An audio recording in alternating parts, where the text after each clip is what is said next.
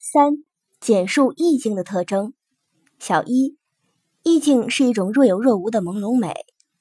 中国传统艺术境界里，更多的将其分为虚与实两个部分。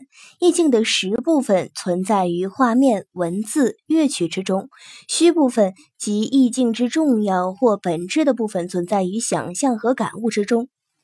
中国传统艺术十分讲究虚实结合。明代戏曲理论家王继德说：“据戏之道，出之贵实，而用之贵虚。”中国戏曲的表演是虚实结合的。此外，中国绘画中的空白绝不是多余的部分，而是整幅画中最有味道的地方。南宋画家马远的画中总是留出一角空白，因此被人戏称为“马一角”。他的《寒江独钓图》更是用大片空白突出了寒与毒的意境。正如清代画论家达崇光的《画权》中所说：“虚实相生，无画处皆成妙境。”中国书法也同样讲究不白，强调既白当黑，甚至把书法中字的结构就称之为不白。中国园林结构也很重视空间的处理，利用借景、分景、隔景等美学手法，把实景和虚景结合起来，充分利用虚景，从而扩大和丰富建筑的空间和意境。甚至作为现代艺术的中国电影，也继承和发扬了中国传统美学思想。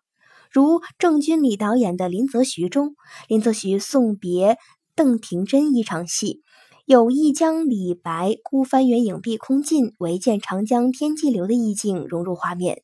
再如《城南旧事》片头，镜头摇过秋日中随风摇曳的枯草，然后是巍峨古老的长城画出，这些都已经成为中国电影史上的经典镜头。小二，意境是一种有限无限的超越美。魏晋时期，王弼就提出了“得意得相忘言，得意忘相”。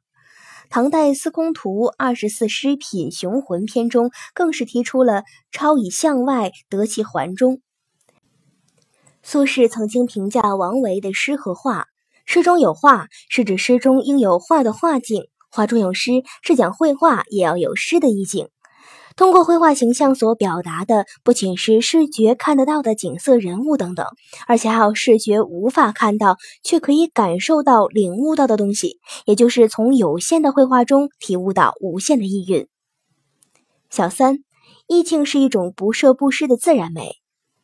中国美学史上历来有两种不同的美的理想，一种是错彩镂金、雕绘满眼的美，另一种是出发芙蓉、自然可爱的美。后者更被看重。王羲之的书法、顾恺之的画、陶渊明的诗，以及宋代定窑的白瓷、龙泉窑的青瓷，以及元四家、明四家和清代扬州八怪的绘画作品，乃至朴实无华的明代家具等，堪称为触发芙蓉、自然可爱的美。宗白华先生指出，魏晋六朝是一个转变的关键，划分了两个阶段。从这个时候起，中国人的美感走到了一个新的方面，表现出一种新的美的理想，那就是认为出发芙蓉比至于错彩漏金是一种更高的美的境界。这是美学思想上一个大的解放，诗、书、画开始成为活泼泼的生活的表现，独立的自我表现。唐代大诗人李白和杜甫都曾经大力倡导这种风格。李白认为诗贵自然清真，提倡清水出芙蓉，天然去雕饰；杜甫则强调作诗应当只取性情真。宋代苏轼更是要求诗文应当绚烂之极归于平淡，认为这种自然无华的美才是最高境界的美。